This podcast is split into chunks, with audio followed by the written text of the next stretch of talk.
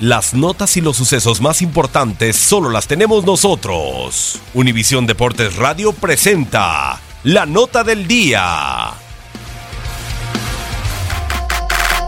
Este es uno de los nominados a Mejor Gol del Año. Rafael Carioca, Tigres contra León. Torneo Clausura 2018, jornada 13.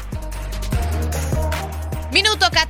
Carioca se hizo presente en el marcador de un partido que los felinos terminaron goleando en el estadio universitario. Ismael Sosa centró al segundo palo del arquero Carlos Felipe Rodríguez. El rechace fue de la defensa Esmeralda, que no se percató que el brasileño estaba a sus espaldas listo para rematar en el aire. Justo en la media luna prendió el balón con pierna derecha y con potencia fue directo a reventar las redes.